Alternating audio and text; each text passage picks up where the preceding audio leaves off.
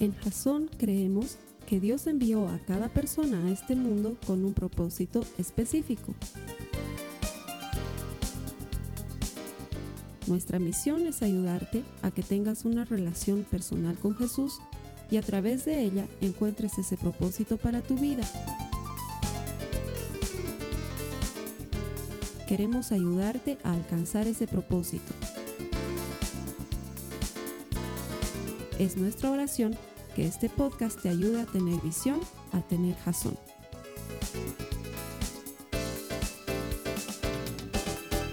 Vamos a comenzar una nueva serie. Ok, esta nueva serie es genial, se llama La clave secreta. Le he puesto ese nombre rimbombante porque si le ponía el nombre que tenía que tener, no suena muy atractivo. El verdadero nombre es un estudio de la carta a los filipenses. Ese es el verdadero nombre. Pero es muy serio, no quiero que sea serio, quiero que sea un poco más, no sé, pues un poco más rimbombante. Sí, así quiero que sea. Entonces se llama la clave secreta. Me he metido en la carta a los filipenses durante meses a tratar de encontrar todos sus pormenores y ver de qué nos está hablando. Y sí, definitivamente en la carta a los filipenses nos está hablando de una clave secreta.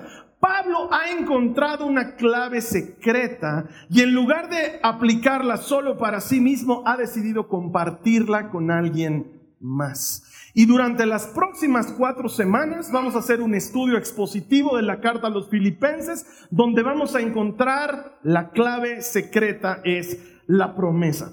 No sé si a ti te gustan esas películas, a mí me gustan mucho, películas como esta en la que aparece Nicolas Cage, que se llama National Treasure, esas películas de eh, encontrar pistas y seguir huellas y esa pista te lleva a otra pista y llegas a un lugar y esas películas maravillosas donde viajar de Madagascar a Washington, a Zimbabue, al Salar de Uyuni sucede en unas horas, ¿no? Viajan como si nada, todo es de día además, ¿no? Llegan al meridiano de Greenwich y luego pasan al Ecuador sin ningún problema es increíble lo que sucede en estas películas, pero lo emocionante es que una pista te lleva otra pista y esa otra pista te lleva otra pista y al final, quién sabe, encuentres un tesoro extraordinario o te lleves la decepción de tu vida. A veces así son las películas. Leyendo la carta a los filipenses, he encontrado ese patrón. Pablo va soltando un poquito aquí, un poquito allá, una pista, otra pista, una clavecita, otra clavecita, hasta que al final va a terminar revelándote la clave secreta. Si aprendemos a prestar atención a lo que está diciendo esta sencilla carta, vamos a encontrar nosotros también esa maravillosa clave secreta. Acompáñame a Filipenses en el capítulo 1, los versos 1 al 2. Dice la palabra del Señor, saludos de Pablo y de Timoteo, esclavos de Cristo Jesús yo, Pablo, escribo esta carta a todo el pueblo santo de Dios en Filipos, que pertenece a Cristo Jesús, incluidos los líderes de la iglesia y los diáconos. Que Dios nuestro Padre y el Señor Jesucristo les den gracia y paz. Ese saludo ya comienza siendo importante porque nos revela varias cosas. La primera, Pablo es el que ha fundado la iglesia en Filipos. La ha fundado unos años atrás y por lo que podemos ver ahora, esta iglesia ya ha crecido y es importante. ¿Por qué? porque ya tiene ancianos, ya tiene diáconos, ¿sí? ya tiene líderes establecidos en la iglesia, entonces ya no es una pequeña comunidad, sino que ya es una iglesia grande. Lo segundo es que Pablo ha fundado esta iglesia y tiene muy buenos lazos con esta iglesia, pero en este momento Pablo está en la cárcel. Está en prisión, en una cárcel romana, y desde ahí va a escribir esta carta. El pueblo de Filipos o la ciudad de Filipos era un lugar muy importante en la época del Imperio Romano, porque en ese lugar habían muchos destacamentos de ejércitos del Imperio Romano y se lo consideraba geográficamente estratégico para mandar los ejércitos a distintos lugares. Entonces era una ciudad que se conocía por ser muy patriótica y muy nacionalista. Y fue difícil predicar el Evangelio y levantar una iglesia ahí, porque se estaba proponiendo un nuevo rey en lugar del César, se estaba proponiendo a Jesucristo, este nuevo rey. De hecho, Pablo tuvo serios problemas en, Filipos por estar anunciando a Jesús. Y quizás hayas leído alguna vez, no lo sé, o te hayan hablado alguna vez de Hechos 16, donde se nos cuenta la historia de Pablo y Silas en una cárcel Cuando están orando en la noche y cantando alabanzas, el lugar entero tiembla y ellos son liberados de la prisión. Si nunca has escuchado este pasaje, no es parte de la prédica hoy, debo decirte que necesitas leer la Biblia un poco más. Porque este pasaje es muy conocido. O sea, no te estoy hablando de alguien que no se conozca, es Pablo y Silas en la cárcel, es muy conocido el mensaje. Pero no es parte de la prédica de hoy. Solamente te lo cuento porque quiero que sepas que Pablo ya entró a prisión en esa época porque los filipenses lo acusaron de estar promoviendo un nuevo rey. Y por eso lo metieron a la cárcel. La verdadera razón es porque había liberado a una mujer de un espíritu de adivinación y los dueños de la mujer, porque era esclava, eh, quisieron hacerle lío a Pablo por haberles quitado el negocio. ¿Sí? Eh, es este mismo contexto en el cual Pablo ha desarrollado una linda relación con la gente de Filipos y lo increíble de esta carta es que es una ilustración perfecta de cómo alguien puede mantenerse gozoso en medio de las dificultades. De hecho, el mensaje de hoy se llama prisioneros del gozo. Mira lo que dice Pablo a continuación en los versos 3 en adelante. Dice, cada vez que pienso en ustedes, les está hablando a los filipenses, le doy gracias a mi Dios. Siempre oro.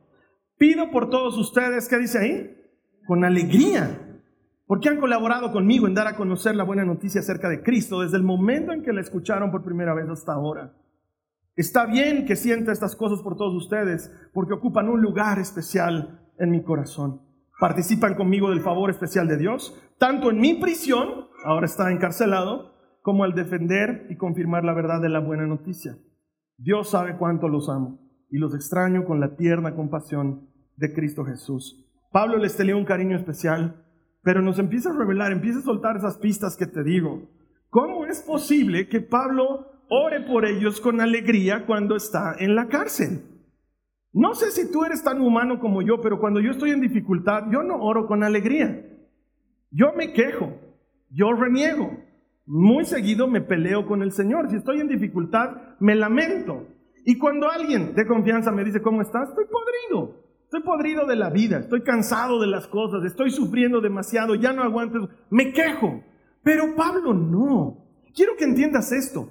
Él ha encontrado la clave secreta y ya la está aplicando para su vida. Entonces, en medio de la dificultad, Pablo dice, oro por ustedes con alegría. ¿Cómo haces eso, Pablo? Estás en una cárcel romana que mis hermanos no era una suite presidencial en un hotel cinco estrellas. Una cárcel romana era un lugar de podredumbre, seguramente ófrico y mohoso, húmedo y oscuro.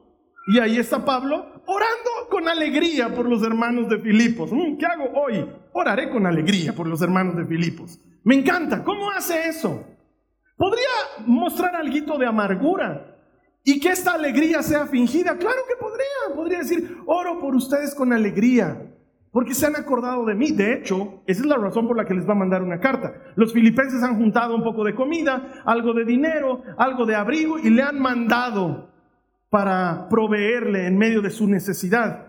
Pablo podría decir, gracias por el envío, oro por ustedes con alegría, en cambio a los de Galacia y de la Odisea los tengo puestos en fuego lento. Es más, a los de la Odisea ojalá la carta que les he escrito se pierda, no la merecen. ¿No? Pablo está orando de verdad con alegría por esta gente.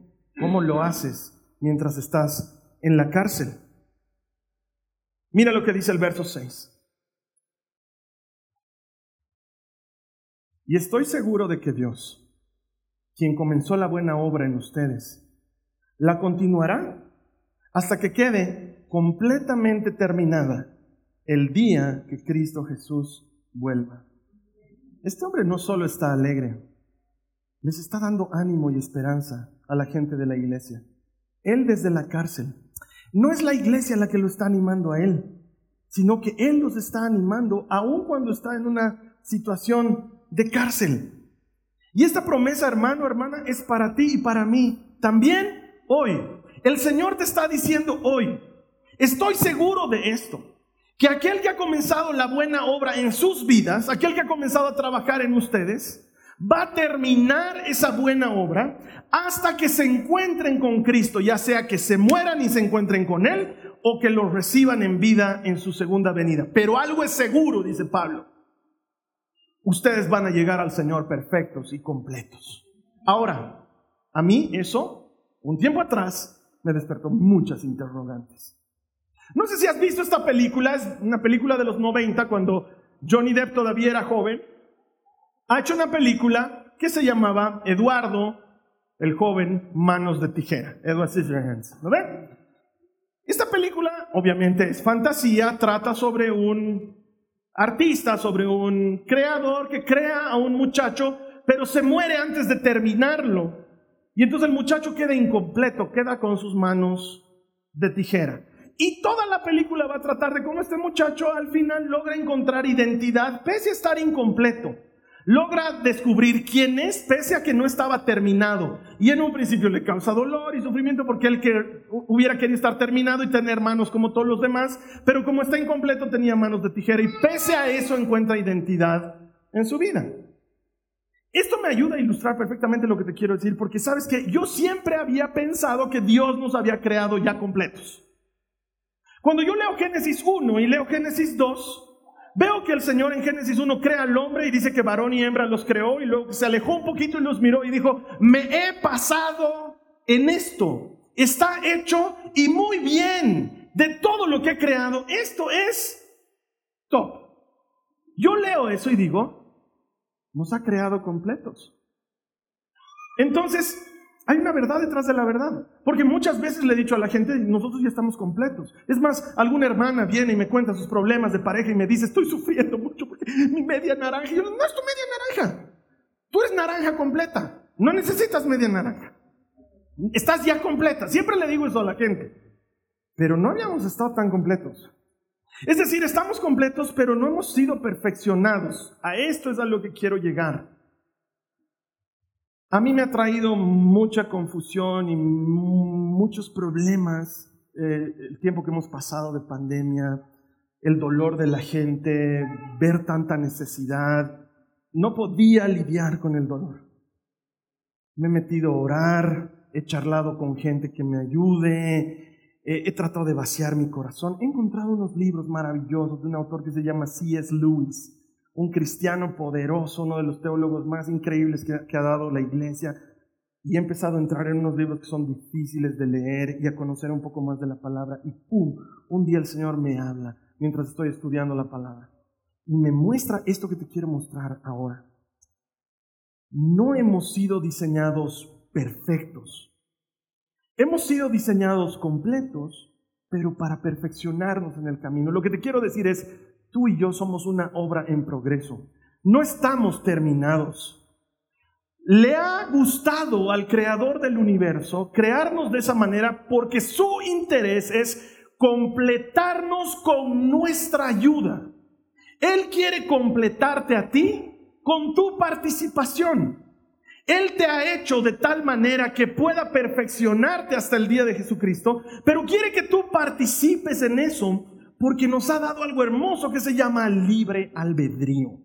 Si Él nos hubiera hecho perfectos desde un inicio, no tendríamos la posibilidad de elegir y entonces Él se privaría de nuestro amor libre. Porque si alguien está aquí amando al Señor esta mañana, podemos decirlo con el mayor orgullo del mundo, no vino obligado a amarle, vino porque quiere.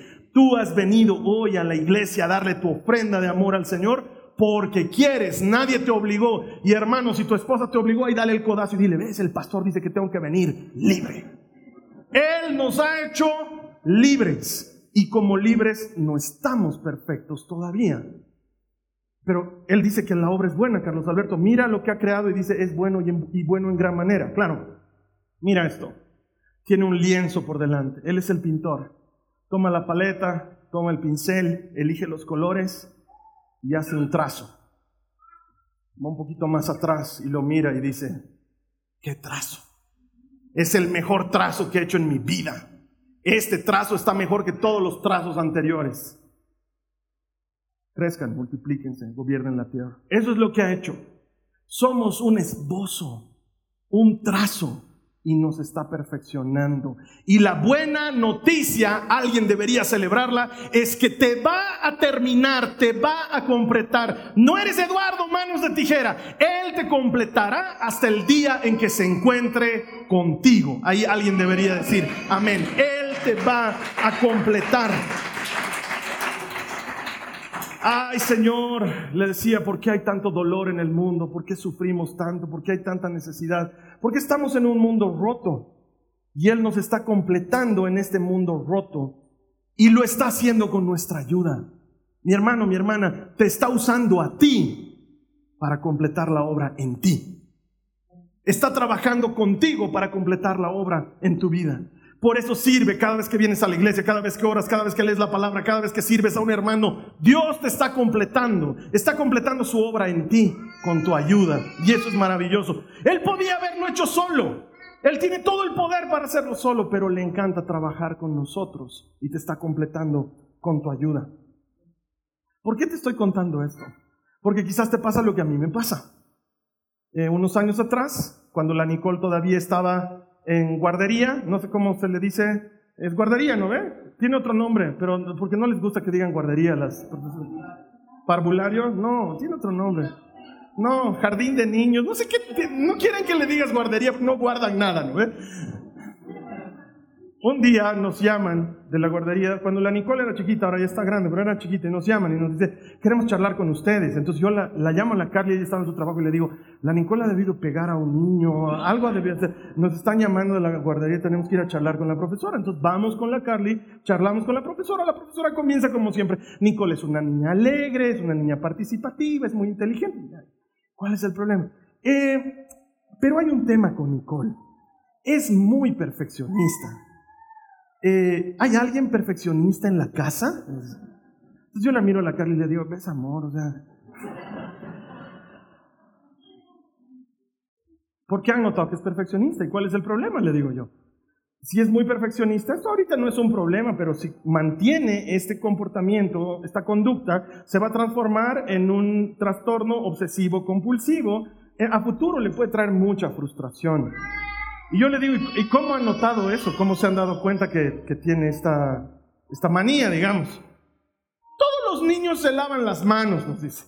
Antes de comer les hacemos lavar sus manos. Lo hacen en fila, les damos jaboncitos, se lavan y luego se secan y tienen que colgar la toalla. Y Nicole hace que coincidan las puntas de la toalla para que esté simétricamente colgada. Y yo le digo, yo hago lo mismo en la casa, ¿qué tiene de compulsivo?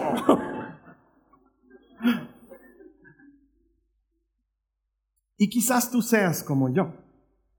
Tal vez no con la toalla, pero tal vez le das campo al enemigo para que te torture con la culpa porque quieres hacer algo para el Señor y terminas fallando y luego te sientes culpable.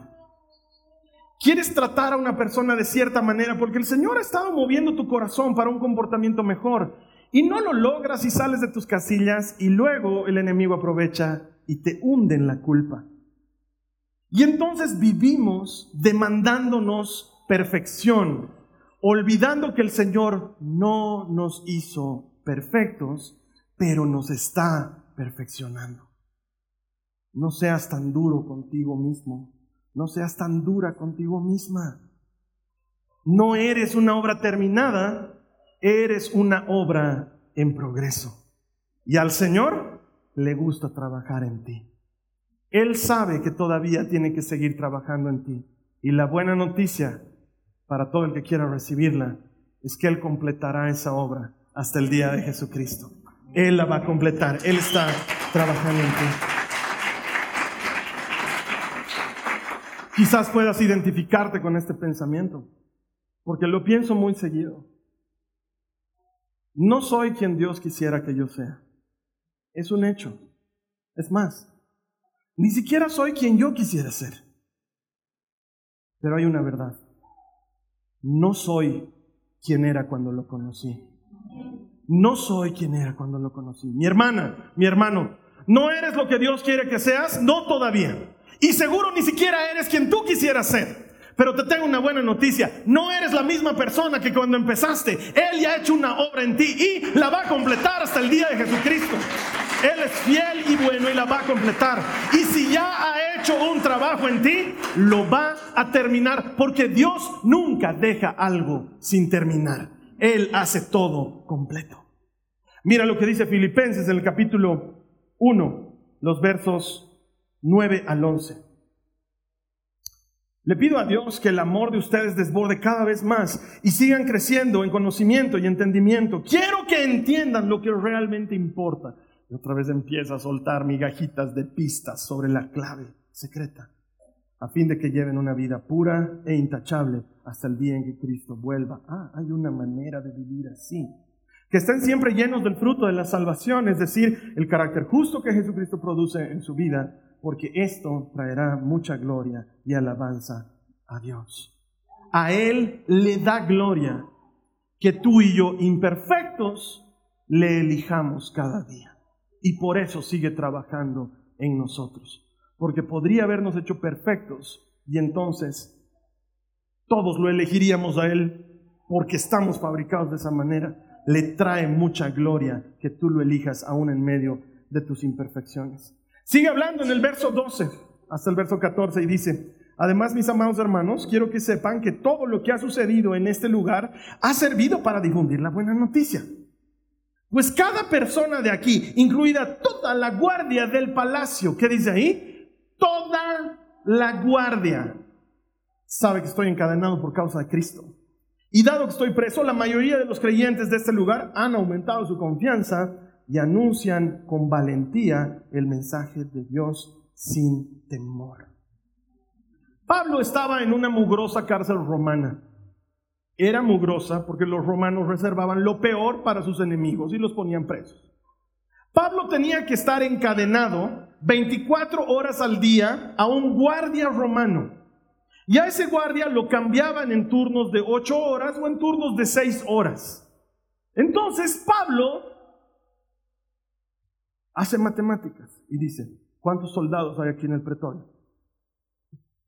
Y me cambian uno cada ocho o seis horas. Entonces, si yo a cada uno le hablo de Jesucristo durante las próximas seis semanas, todos ya van a haber creído en Cristo. Ellos creen que yo estoy preso.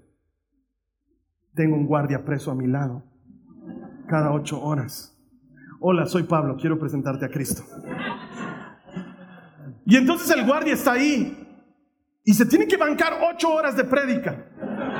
Entonces le traen cerca del mediodía un pedazo de pan enmohecido y un poco de agua. Y Pablo le dice, llegó la hora del almuerzo. Sí, vamos a dar gracias al Señor. Ora conmigo, Señor, te doy gracias por este soldado romano y por esta comida que vamos a servirnos. Y durante semanas empieza a hablarle de Cristo a la gente y utiliza su situación desventajosa para transformarla en algo que sirva para el avance del reino. Entonces los filipenses están preocupados y dicen, pobre Pablo está en una cárcel. Y él les dice, no, no, no se preocupen de mí, yo aquí todo chill, ya les he predicado a todos los guardias. Han armado un grupo de oración de guardias, tienen un... Tienen una conexión. Se juntan los fines de semana, comparten el Evangelio. Ya les he hablado del Evangelio de Juan. Está buenazo. Que lo lean un poquito más y luego lo transcriban y se lo pasen a alguien más. Es una locura. Para Pablo esto es maravilloso. Si nosotros tuviéramos esa comprensión de la vida, entonces entenderíamos que lo que sea que estás viviendo, lo que sea por lo que estás pasando, es una oportunidad para hablar de Cristo. ¿Por qué? Porque tu vida es tu mensaje.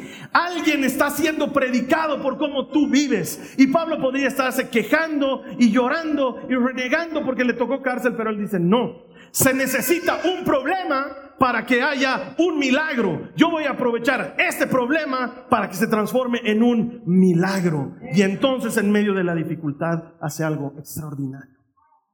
Unos años atrás, la iglesia se, se vio envuelta sin motivo en un problema legal. Un día yo estoy trabajando en mi casa y suena el timbre de los porteros. Tenemos unos porteros de mi condominio. Entonces contesto, sí, y me dice, hola, don Carlitos, la policía le está buscando. Yo, ¿what? Entonces bajo, veo a un policía, veo a un notario de fe pública y veo a alguien más atrás desconocido con una cámara así filmándome. Entonces yo salgo, hablo con el policía, le digo qué ha pasado y me dice, señor, lo estamos citando a una audiencia conciliatoria por un problema eh, que ha suscitado, usted está ocupando eh, para las actividades de su iglesia un lugar que no es suyo y el señor de allá es el dueño y por favor lea el documento. En el documento yo no sabía, había otro dueño en el lugar y no sabía que nos quería hacer un problema legal.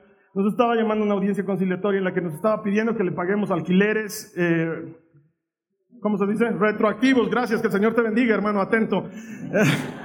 alquileres retroactivos por todos los años que habíamos estado ahí, la cosa es que se hacía más o menos unos 70 mil dólares. Yo no tengo 70 mil dólares.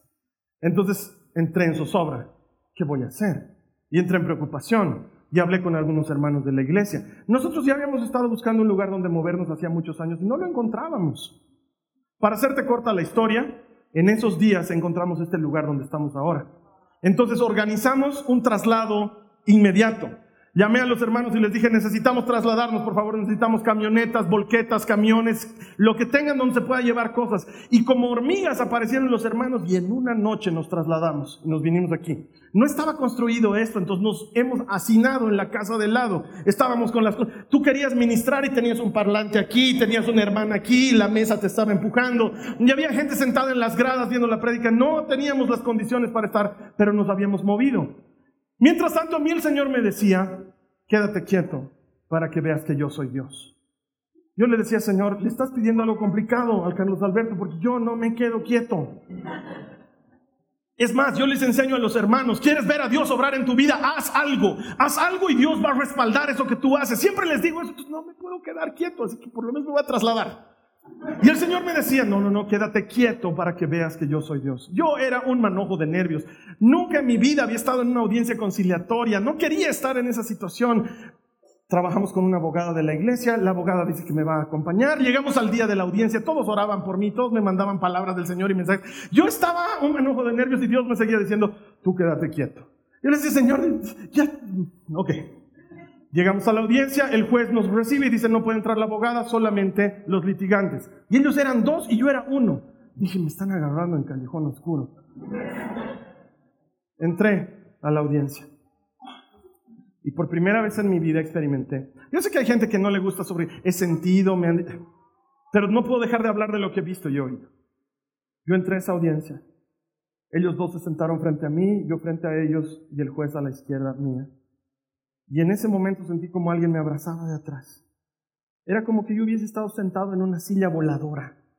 Como, como cuando tú lo abrazas a tu hijo pequeño y lo levantas. Y él se siente cómodo y seguro y tranquilo. Y escucho su palabra diciéndome, quieto, callado. Entonces yo digo, el juez dice, vamos a comenzar. Los señores lo están citando al Señor. ¿Qué quieren pedir? Yo era mudo ahí. Y ellos empiezan a sacar de la mugre entre ellos. Empiezan a pelearse entre ellos. Estoy diciendo la verdad. No se ponían de acuerdo en lo que iban a pedir. Y el otro, sabe, déjame hablar, no sabes. Y entonces seguía hablando. No, no era así. Se sacaban la mugre. Hasta que el juez se molesta y les dice, basta. Si no se ponen de acuerdo, voy a suspender la audiencia. Pónganse de acuerdo. ¿Qué le quieren pedir al Señor? Entonces, ya, yo voy a hablar ya. Y uno de ellos me dice, lo único que queremos pedirle es que abandone el lugar. El juez me mira y me dice, ok, eso es lo que quieren. ¿Usted puede abandonar el lugar? Yo le digo, sí. De hecho, ya no estamos en el lugar.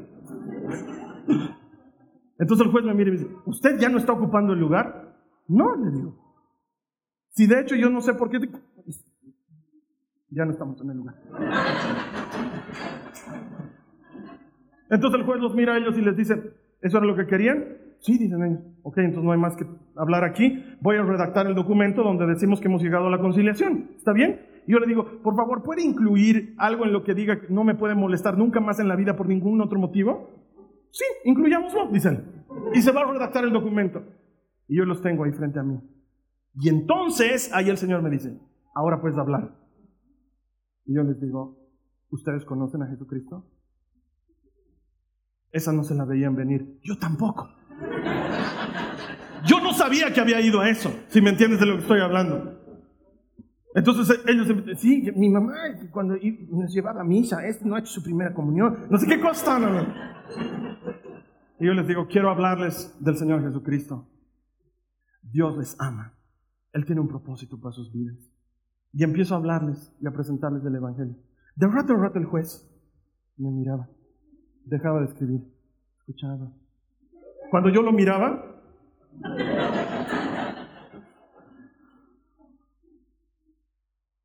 hay algo que tú estás viviendo hoy que no sabes que sirve para que le hables a alguien más de Jesucristo. La gente pensaba que tenía presa a Pablo, pero Pablo no estaba preso, él estaba muy libre, muy libre para hablar de su Señor en medio de su dificultad. No sé qué estés viviendo, no sé por lo que estás pasando, sí sé una cosa, tu vida es tu mensaje y puedes aprovechar ese problema para que Dios lo transforme en milagro, porque se necesita una dificultad para que Dios obre en medio de las dificultades. Él quiere usar tu vida para hablar de Cristo. Mira lo que dice el verso 15 del mismo capítulo. Seguimos, estamos yendo casi verso por verso. Es cierto que algunos predican acerca de Cristo por celos y por rivalidad, pero otros lo hacen con intenciones puras. Eso no importa, dice Pablo. Sean falsas o genuinas sus intenciones, el mensaje acerca de Cristo se predica de todas maneras, de modo que me gozo. Oye, bro, estás en la cárcel. No, yo me gozo. Tú estás en la cárcel, yo estoy libre. Y seguiré gozándome porque sé que la oración de ustedes y la ayuda del Espíritu de Jesucristo darán como resultado mi libertad. No importa, dice Pablo, mientras pueda predicar de Cristo. ¿Quién sabe eso por lo que estás pasando? Que tanto estás resistiendo, que tantas quejas ha traído a tu vida, en realidad sea para que tu vida sea tu mensaje y alguien más conozca a Cristo porque puedes tener gozo en medio de tu prisión. Después de todo, Filipenses nos está diciendo que podemos ser prisioneros del gozo. Tus desafíos, tus problemas pueden ser oportunidades para hablar de Cristo. Entonces dice lo más loco del mundo, verso 21. Pues para mí, vivir significa vivir para Cristo y morir es aún mejor. Estoy dividido entre dos deseos. Quisiera partir y estar con Cristo, lo cual sería mucho mejor para mí. Pablo ha llegado a algo que no sé si todos hemos llegado, pero podemos, la clave secreta nos la va a ir revelando. No le tiene miedo a la muerte. Es este mismo Pablo que en otra carta nos va a decir, conozco un tipo que no puedo decir quién es ese tipo porque me han dicho que no diga que conozco ese tipo, que le han dado un aguijón en la carne. ¿Por qué? Para que no se vuelva muy fanfarrón. Porque no sé si en la carne o fuera de la carne, pero ese hombre ha conocido el cielo. Sabe que hay vida más allá. Ese mismo hombre escribe en la carta a los filipenses y dice, Mm, seguir vivo o irme con Cristo. Ah, sí, irme con Cristo. Ah, pero los hermanos me necesitan. Ya, pues me quedaré con los hermanos. Pero si me dan a elegir, no tengo miedo a la muerte, porque para mí el vivir es Cristo y morir mejor todavía. Carlos Alberto, ¿qué nos estás diciendo? ¿Nos quieres volver una comunidad de suicidas? De hecho, de eso les quería hablar. No, no está diciendo eso. No quiere que nadie se suicide. Quiere que entendamos esto. La seguridad de vida eterna, de salvación, es eso, seguridad. Hay algo mejor después de esta vida. Y Él dice, yo prefiero a Cristo. Él ha encontrado esa seguridad y por eso les habla a los romanos sin pena. ¿Por qué? Porque te evangelizo y no pierdo nada. Me matas, no pasa nada. Sigues con vida, te gano para Cristo. Win-win. Entonces estoy en mi jauja. Voy a seguir hablando de Cristo porque no le tengo miedo a la muerte para mí. El vivir es Cristo. Ha encontrado algo superior a lo que nosotros podríamos encontrar. Porque muchos de nosotros encontramos el motor de nuestra vida en cosas equivocadas. Escucho mamás que se desvelan, Tienen que trabajar y entonces en la noche preparan la comida, hasta tarde en la noche, porque no tienen quien prepare la comida al día siguiente, la preparan para sus hijos. Y todavía no se acuestan, revisan mochilas y que hayan hecho tareas y quedó algo pendiente de la oficina, entonces se sientan muy tarde en la computadora y trabaja un poco más. Al día siguiente sus ojeras están enormes, las cubre con maquillaje y la gente le dice, se te ve cansada y ella dice, lo hago por mis hijos, son mi motor. O es un hombre que soporta un trabajo horrible, con unas condiciones horribles, con un sueldo horrible, con un jefe horrible. ¿Por qué lo haces? Y él dice, es por mi familia. Ese trabajo lo hago por mi familia. Pero no son solamente esas cosas, es un atleta, es un muchacho. Mientras sus amigos están comiendo pizza y están comiendo hamburguesa, él no, está comiendo una comida sana. Se despierta todos los días a las 5 de la mañana porque se va a entrenar. Y después de volver a entrenar va al gimnasio y luego hacen sus actividades. Y mientras los chicos salen los fines de semana y en las noches él no sale, él duerme temprano. ¿Por qué? Porque quiere ser un campeón, quiere entrar en una olimpiada, quiere ganar una medalla. Y su motor es eso donde ha puesto su mirada. ¿Tiene algo de malo? ¿La familia tiene algo de malo? ¿Los hijos tienen algo de malo? Por Dios, estamos saliendo de una serie en la que les he pedido que si ponemos a Dios primero, la familia tiene que ser un reflejo de nuestro comportamiento con Dios. No tiene nada de malo. El problema es que no puede ser tu motor.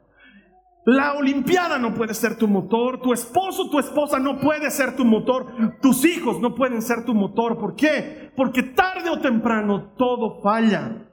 Tarde o temprano todos nos equivocamos. Tarde o temprano todos podemos cometer un error y caer. Y la gente puede caer con nosotros porque era mi motor y ahora ya no tengo motivos para vivir. Pero Pablo dice, no, te estás equivocando. Hay un motor mejor. Ese motor se llama Cristo. Si tú pones a Cristo como tu motivo, todo lo demás va a encajar en su lugar. Va a funcionar bien. Pero entonces, Carlos Alberto, ya no sirvo a mi familia. Al contrario, sirvo a mi familia porque Cristo es mi motor. Pero en mi trabajo, ya no es por mi trabajo. Cristo es mi motor. Y para los atletas, los que quieren ganar el campeonato mundial, los que quieren ganar la medalla de oro, con razón hay atletas que luego cuando ganan dicen, no lo hice yo, lo hizo Cristo porque tienen un motivo diferente. Para mí el vivir es Cristo y el morir es ganancia. Mira lo que dice Hebreos y con esto termino. Hebreos 12, los versos 1 y 2 dice, y corramos con perseverancia la carrera que Dios ha puesto por delante. Esto lo hacemos, ayúdame a leer qué dice ahí, al fijar la mirada en Jesús, el campeón que inicia y perfecciona nuestra fe. Él la está perfeccionando. Solo te pide que pongas tus ojos en Él. Hay una serie hermosa que se transmite a través de una aplicación, aunque es fácil conseguirla en otros medios, pero está en una aplicación, se llama The Chosen. No sé si la has encontrado.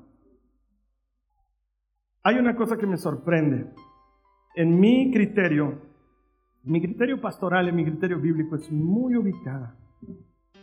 Se basa en las escrituras y cuando se concede algunas libertades artísticas, lo hace en respeto de las escrituras. Es muy, muy acertada. Y ella lo que me encanta. Cada vez que Jesús va a hacer un milagro, cuando va a sanar un enfermo, cuando va a restaurar una vida, Jesús hace algo especial. Se le acerca un leproso no lo mira. Es leproso. Tiene que andar por la vida con una campana diciendo, soy leproso, para que la gente no se contagie. Entonces está acostumbrado a no mirar a la gente, entonces se acerca casi a rastras y le dice, maestro, si tú quieres puedes sanarme. Tú conoces ese pasaje. Pero en la serie Jesús, antes de sanarlo, le dice, mírame mírame. El enfermo le dice, no puedo, soy leproso. Le dice, mírame, mírame. Quiero, sé sano. Y él mira sus heridas y han pasado. La mujer hemorroísa, la que tiene un derrame de sangre, encuentra la manera de filtrarse en medio de la multitud para tocar el borde del manto. Jesús está caminando, como dice la Biblia, y se detiene y dice, un momento, alguien me ha tocado. Y como te he contado muchas veces, como si alguien me hubiera robado la idea, Pedro viene y le dice, todos te estamos tocando. Y él dice, no, no, no, porque yo he sentido que ha salido poder de mí. Y se da la vuelta, mira la multitud. Todos están fríos. Y él dice, quiero que la persona que me ha tocado se identifique. La mujer se siente descubierta, tiene problemas, lo he tocado al maestro, lo he hecho impuro. Si toco a alguien en mi condición, lo hago impuro y ahora lo he hecho impuro al maestro. No puedo decir que soy yo, Señor, he sido yo. Yo te he tocado. Ella está tirada en el piso. Lleva años sin que nadie la reconozca. Ha perdido todas sus condiciones. No puede ser madre, no puede ser esposa, no puede ser amiga, no puede ser hija, no puede ser nada. Pero Jesús se agacha y le dice, hija mía. Ella no lo mira, entonces le dice, mírame. Ella dice, no te puedo mirar, no soy hija de nadie. Y él le dice, sí, eres mi hija, hija mía, mírame, mírame. Y ella lo mira. Y él le dice, qué hermosa es tu fe. Gracias por creerme. Tu fe te ha sanado. Me sorprende porque eso no está en el Evangelio textual. Está en Hebreos, en el capítulo 12, los versos 1 y 2, que dice, ¿cómo corremos? Mirándolo a Él. Él te está diciendo hoy, mírame. Pero Señor, mi trabajo, mi... Mírame. Pero el diagnóstico dice, mírame. Mírame. Arriba, vamos, mírame pon tus ojos en Él. No lo mires a tu esposo.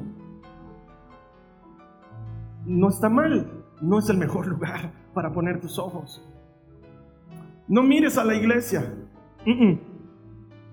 La iglesia es solamente un lugar, un grupo de personas tratando de seguir a un maestro. Míralo a Cristo. Míralo a Él. Él te está diciendo hoy, mírame. No, Señor, mírame, mírame. Pon tus ojos en Él. Pablo lo ha descubierto. Y Él nos dice, esta es la manera. Este es el camino. Nadie se alegra en sus dificultades. Nadie festeja en sus problemas. Pero por alguna razón Pedro, Santiago, Pablo nos dicen, alégrense cuando estén pasando por dificultad. Es un buen momento. Se necesita un problema para que Dios haga un milagro. Él ha venido esta mañana a decirte, mírame, mírame. Solo pon tus ojos en mí. Y entonces en lugar de que seas prisionero de donde sea que estés preso, puedes ser prisionero del gozo, de la certeza absoluta que para mí el vivir es Cristo. Y si me muero, me voy con Cristo. Gano de todas maneras. Esta ha sido una producción de Jason Cristianos con propósito. Para mayor información sobre nuestra iglesia o sobre el propósito de Dios para tu vida, visita nuestro sitio web www.jason.info. Allí encontrarás muchos recursos para animarte en tu relación con Dios, enseñanzas, nuestro blog, prédicas y mucho más. Te lo deletreamos www.jazon.info. También puedes visitarnos en nuestro sitio en Facebook www.facebook.com barra. Que Dios te bendiga abundantemente. Muchas gracias.